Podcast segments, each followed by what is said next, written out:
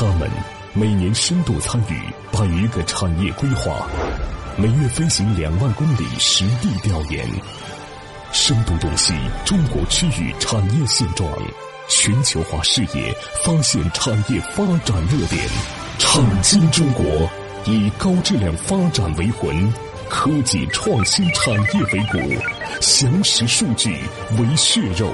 发掘产业发展内在规律，创新中国与趋势同行。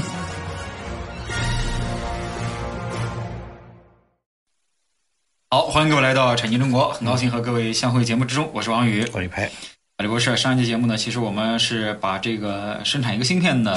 啊，这个产业链条呢，先梳理了一下。嗯，咱们呢就是通过之前说的嘛，啊，三来一去嘛，对吧？你你设计的出来，嗯，啊，你你首先得你得研发的出来，嗯，然后设计的出来，嗯，啊，最后呢生产的出来，嗯，其实回过头来你发现，其实这条路上不好走，嗯，非常之艰辛，嗯，啊，这个销售的出去，这个倒是不是太大的问题，嗯，呃，因为现在呢，因为前面三个，呃，可能做不出来之后，后面这个呢就货啊就非常少，对，啊，只要生产得出来，那肯定都能销售得出去。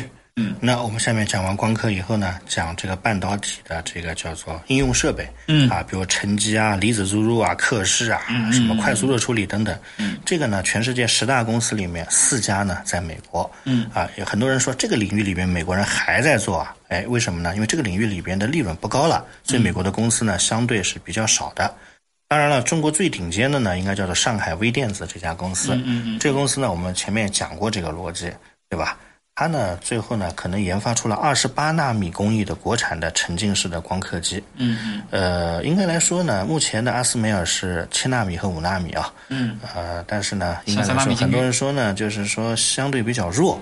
但是普通的呢，应该来说，一般来说是够用了，是吧？嗯嗯。那在这个过程当中呢，上海微电子啊，呃，应该来说上个时代的产品还是九十纳米的这个光刻机。嗯。而且十三年呢，也没有出过新产品了。我跟大家说一下，为什么十三年没有出新产品呢？因为这个里边的科研攻关啊，在我们能买到的时代，大家还是认为阿斯梅尔的好。对，呃，而且呢，它的货呢也不一定有人买。嗯，所以呢，我经常讲一个逻辑啊，那就是呢，也不要因为我们现在受到了国际上的这个相相当于叫做技术的封锁，嗯，我们就认为上海微电子一定能干出什么事业。嗯，为什么呢？因为这些企业本身啊，大量都是一些国企啊。啊，都是一些叫做以前的竞争可能相对这个能力比较弱的企业，呃，也并不是说一定砸钱就能砸得出来的。这个我跟你讲，不是钱的事儿，这个里面可能很多事情啊，也不是那么简单。所以呢，应该来讲呢，上海微电子最后成了我们自己的一个最后的这样的一个啊希望。嗯，当然了，全世界的芯片也没有人说非要做七纳米才是芯片，对对吧？但是呢，二十八纳米呢，可以解决全世界百分之八十以上的这个达到九十的这个普通的芯片芯片的这个需求了。是吧？所以呢，反正先解决一个有有无的，先解解决有无吧这样的一个问题。所以在这个过程当中呢，应该来说呢，其实最最讨厌的一件事情就是，现在最能够呃保证的就是完全去美国化，我们可以生产低端的芯片。嗯，中低端这件事情呢是可行的，对吧？那比如说像华为海思这种级别的这种公司。想不使用任何美国技术设备生产高端芯片，对吧？那在这个过程当中就需要什么呢？顶尖的工程师团队、国产的 EDA 软件，每个环节完全国产化的半导体设备，加一条熟练的生产线，再加上具有超高工艺的高端芯片代工厂。但是在这个过程中，它要具备这五个一，你让一家企业在短短的一年半两年，它只是一家企业，所以最后呢，就形成了一个逻辑。最近有个很不好的逻辑啊，很多这样的企业都在想一件事儿：十一月份特朗普连任以后，嗯，或者十月份下台了，自动就开开放了，嗯，或者是特朗普上呃上台以后心情好就开放了。我觉得这个言论是可怕的。嗯，我估计特朗普不会做出上台以后立马就改掉。嗯，啊，为什么这么说？他已经尝到了甜头。嗯，他想看看你的一千两百万片芯片耗尽以后，你是个什么样子的，可能他才会做出他的应对。所以我讲这句话，千万不要把什么所有的东西押宝在一个人对你的同情啊啊什么，他完成了某一个事项之后对你开口子。我觉得，除非有一种可能性，那就是华为愿不愿意像 TikTok 那样，嗯。变成一家在美国有分总部，或者是有其他的企业。但这样的一个事情，对于任正非这样的人来讲，会做的，比较痛苦，因为他把他的人设啊，已经打造成了这样的一个人设。嗯，他和这个 TikTok 还不不太一样一样。嗯所以呢，所以说华为啊，大家多多支持华为。嗯其实我讲我们这个节目以后，大家可能心中都有一个对标叫华为。嗯他碰到这么大的困难，是吧？走了这么多的这个这个这个东艰辛，嗯很多人经常开玩笑，也有人笑话他的，跟大家说啊，并不是每个人都觉得想支持他的。嗯比如说有一些这个什么植辈经常笑话华为，是吧？说你看心这么大，啊走的累不，对吧？嗯你看那最后现在企业都没了，像当年我转转型啊，搞搞贸易，对吧？搞搞现 现实的。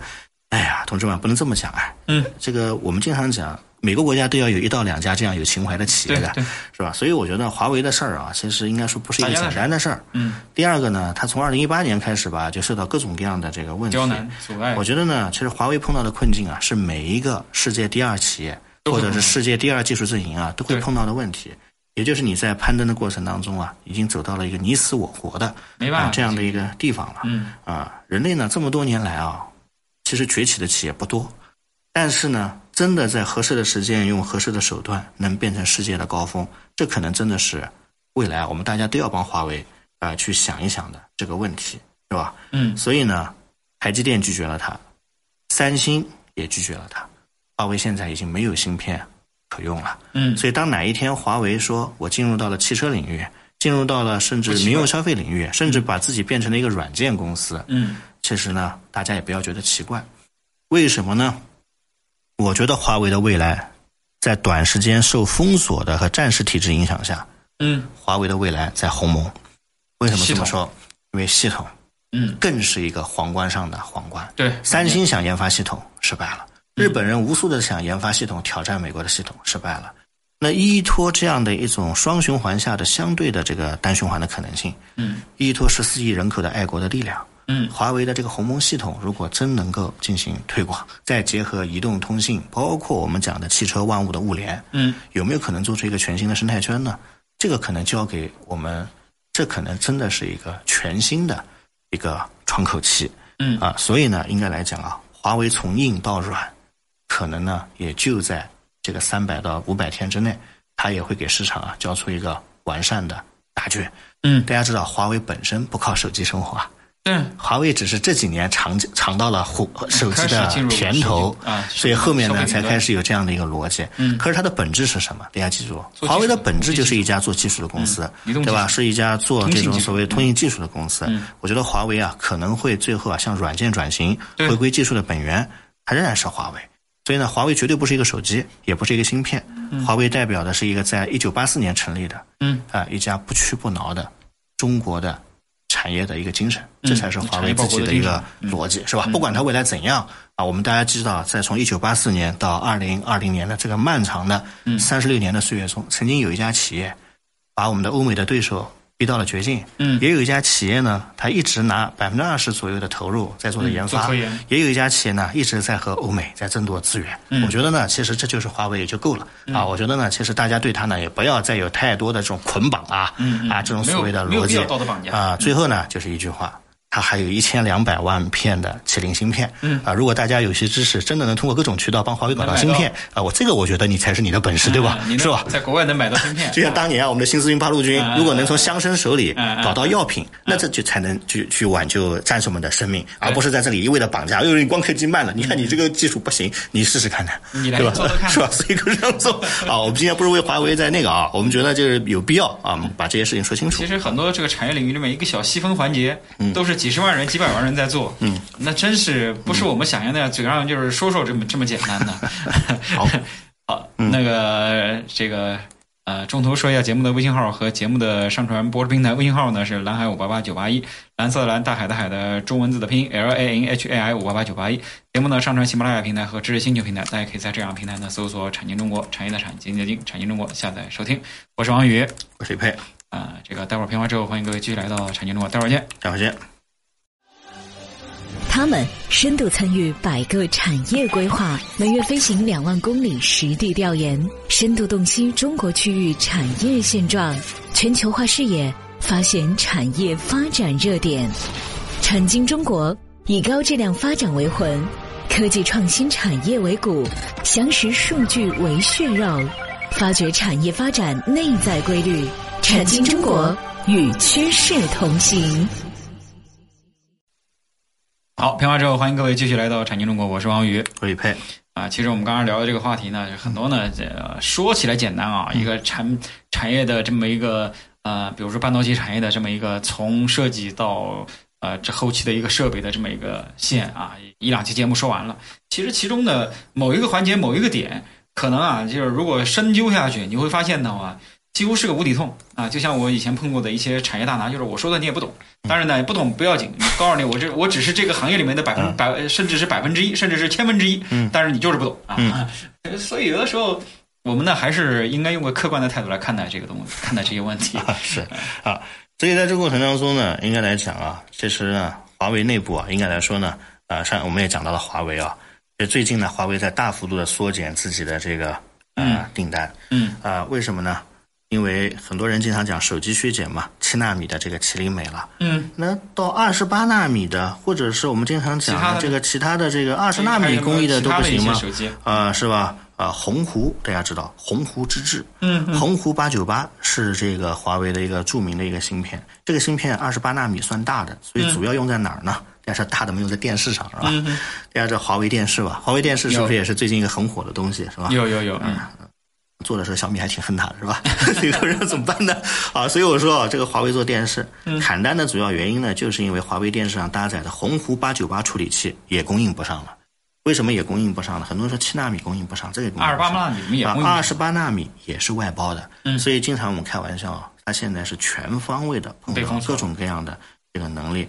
但是呢，虽然国内已经有能力生产，但是大家知道，它重启生产线啊。需要一定的时间，嗯，所以它解决它的这个生产问题呢。但是问题是，华为心想，我的精力是有限的，嗯，你让我去搞二十八纳米，去搞个电视机，电视机小米都卖两千块钱，嗯，对吧？那想想看怎么办呢？它的重心想放在解决智能手机上面，所以我们猜测，很可能它跟供货商，包括国内的芯片供应商。他还是想谈一些手机芯片，所以电视机的业务他被迫他也就放弃了。这次的削减订单削减了百分之四十啊！大家想想这是什么样的一个概念啊？所以怎么办呢？所以在这条过程当中，原本讲的叫实业报国，后来叫曲线救国。嗯，那这两条路其实都被封上了，封封封上了。完了以后怎么办呢？下面可能华为的收入会大受影响。对，大家知道啊，这个 Mate 四十，对吧？和 P 四零，这是华为最高端的手机。这些手机的售价是很贵的，对吧？嗯嗯，是不是？那你想想看啊，原本如果它一年能卖出两千万台到三千万台这样的机器，是不是？一台就算五千块钱算，是不是一千五百亿的现金流啊？嗯。但是现在如果芯片就剩一千万一千万个嘞，那在这个过程当中怎么办呢？所以就是绝版了，绝版处理器不得了。所以大家知道，这个绝版处理器这一块一旦变成了绝版以后的话，其实华为现在是一个比较尴尬尴尬啊，所以呢。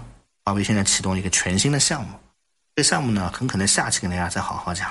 嗯，大家听说一首歌叫《南泥湾》，对吧？嗯，华为的这个项目叫南泥湾计划，大家想想，啊这个企业是多么的这种具有这种革命的气质啊！嗯，他当时他讲这个计划的时候啊，当时像台积电、像韩国的三星都听不懂，听不懂，他们以为这是深圳填海的一个新的片区。后来呢，他们做了解释，说南泥湾就是三五九旅的故事，嗯，也就是一切自力更生计划，所以任正非亲自赐名，这个计划叫做南泥湾计划，嗯，南泥湾计划就是规避一切含有美国技术的产品，所以这一次啊不得了，跟大家说一下，其实华为未来的卖点在南泥湾，南泥湾计划如果实现的好，会不会从我们的芯片领域过渡到我们比如说方方面面的其他其他还有美国技术的领域里边？但这个计划，我们称之为美国人把它称之为叫做非冷战时期一场经济技术上的一场登月大赛。嗯，为什么大家知道吗？因为原来美苏争霸仅仅是送个人上去，谁先上去的问题，而这个里边涉及到方方面面。如果华为把这个计划真的实现自己活下去了，而且每年有一些创新。那保不准汽车同盟也会有汽车南泥湾计划，对啊，然后我们的生物化学有生物化学南泥湾计划。那一旦这个计划又变成国家策战略，华为投一块，政府贴两块，嗯，说明深圳政府投一块，国家投有没有可能性呢？完全有可能性，因为它是标杆。嗯，那最后啊，不要成为一个全新时代的叫齐学产研、四位一体的逻辑，说不定最后啊，这个经费用起来还更好。为什么呢？因为它是明确为了某个目的，嗯，某个产品去攻关。而不是像原来是一个拨款的形式。对所以这个南泥湾计划，我相信凭着任正非的这张老脸啊，他肯定会可以把它上升到一系列的这个国家战略啊、国家战略。嗯所以在这过程当中呢，但是华为也说了，说你让我再进去，诶，华为的员工就是以不睡觉著称的，嗯，是吧？他说也要给他三到五年的时间嘛，要有时间那你这个时间压缩到一年，要把什么都造出来了那么是证明欧美的邻居们是多么的这个消极怠工，是吧？是不是？是不是？所以这过程当中，它是个缓慢的过程。嗯，所以呢，要想彻底解决无心可用的这个尴尬，所以呢，他就希望已经和国内大量的科技企业一起动身。所以华为呢，其实未来希望它和全国的企业，嗯，那形成这样的一个战略的同盟的这样的一个问题。但是呢，由于智能手机啊，是华为目前主要的民用业务。又贡献了太多的现金流和利润，但是这个手机的芯片要求又太高，因为它小啊，所以在这个过程当中啊，而且再加上三星啊，他们本身就是一个手机厂商，嗯所以这块怎么办？所以其实华为现在要破的就一件事儿，嗯，就是在手机如果清了零的前提下，还有没有子弹能支撑南泥湾计划？有没有支撑南泥湾计划三到五年的资金？而且，就算南泥湾计划开始研发，你能保证三到五年后你拿出的每一项技术，到时候再重返智能手机市场？嗯，市场对你的认知度和当年的那种叫做赤子之心是一样的吗？这个里边啊，有太多太多的问题不确定因素要去面对了。嗯所以呢，在这个过程当中呢，甚至国内呢有这样一种同盟啊，说买一个 P 四零放在手上，等华为两到三年之后开发出新芯片了，再把手机扔掉。华为什么时候不开发出新的芯片，我就把这个手机一直用个十年八年，甚至有人说妈，苹果能用个六年的也有的，对吧？到现在有有很多同志还在用六年前的苹果，可以有那华为为什么能用十年啊？啊，你有这个心是好的，是吧？呃，好，很好。所以呢，在过程当中呢，应该这么讲啊，如果我们国内也有什么三四千万高端人士啊，就手上就拿这板儿就不换了，是吧？啊，也可以的。我怎么越说越有这种对吧？这种这种啊，所以呢要，求易水寒的感觉，对吧？所以所以不管怎么讲啊，啊，反正我们也是希望华为呢，未来上市了手机以后，嗯啊，还能够啊是那样的一个啊全新的嗯啊这样的一个天地，嗯啊，甚至我们讲啊，现在有一种全新的技术啊。啊，叫云端的手机的技术，对也就是不依赖芯片所有的东西啊都在云上，你的手机仅仅是个三 D 投影的一个终端，嗯所以在这个过程当中呢，有没有可能？最后再讲一句，现在是芯片，下期节目说一件事儿啊，是不是现在世界上高端的屏幕啊，还是掌握在三星和 LG 手里啊？嗯，继芯片之后，美国的同盟又开始了，嗯，要求韩国不卖屏幕，嗯给中国，所以大家讲每天都有事儿，各种事儿啊，所以大家想想，手机芯片没了之后再再弄屏幕，屏幕啊所以我说啊你，别造了就。可能我们要专门成立一个委员会啊，真的要去应对一下的。这个委员会里啊，我觉得像老人这样的同志啊，也要改到最起码放到副委员长这个角度。我觉得要不然啊，可能我们天天在这个地方被动吃牌啊，是是是有的时候也是一件蛮尴尬的事情。因为你作为制造业大国，尤其在手机这个领域，嗯，如果一旦被卡住脖子，其实带来损失真是不可计量。啊，除非呢，就是我们发明了一种完全不是手机的手机，这个也可能产生倒逼，是吧？产生新的啊科技逻辑新的新的科技逻辑，这有可能的，有可能有可能。啊你讲的三维成像啊，基于云啊，啊或者基于一个全新的逻辑，所以呢，这应该任何讲哦，就是每一次对你的这个煎熬和折磨碰撞。啊，都是对你的一次促进和助推啊，你这么理解就行了。嗯嗯。最后呢，套用老人经常讲的一句话，嗯。你说美国有没有错？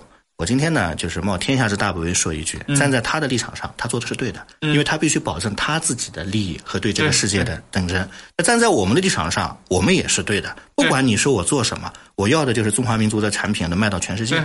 所以呢，没有对错，只有立场不同。立场不同。所以最后呢，回归到《金融时报》说的那句话，嗯，特朗普只做了一件事，不管他的孤傲，他的不受人喜欢，他的粗鲁，但他做成了一件当年的构想，那就是怎么把美国的数字计算力和产品的标准，最后变成一个庞大的杀手锏。嗯现在华为现在已经中枪了。哎呦，真是，其实很明显。所以呢，我不管怎么讲，我们各自阐述清楚以后，大家是不是觉得这个世界有很多东西值得你去努力和探索，而不是看标题党啊，去刷两个哦，今天有五纳米了，哎呦，明天又没有了啊，后天又辟谣了，哎呀，明天就秒杀美国人了，这些话呢，以后在家里自己消化消化就可以了，是吧？好吧。大家还是一个理性的啊，理性的理性的思维，对。嗯多角度的看待，最后呢，我们还要做一些长远的设想。我觉得这三类啊，才是可能未来双循环体制下，可能我们必须要具备的一个呃思想的逻辑。嗯，逻辑，嗯。嗯。好，这个时间关系，最后说一下节目的微信号和节目的上传播出平台。节目微信号呢，蓝海五八八九八一，蓝色的蓝，大海的海的中文字的拼音 L A N H A I 五八八九八一。节目呢上传喜马拉雅平台、知识星球平台，大家可以在这两个平台呢搜索“产经中国”，产业的产，经济的经，产经中国下载收听。我是王宇，我是李佩，感谢各位收听，再见。再见。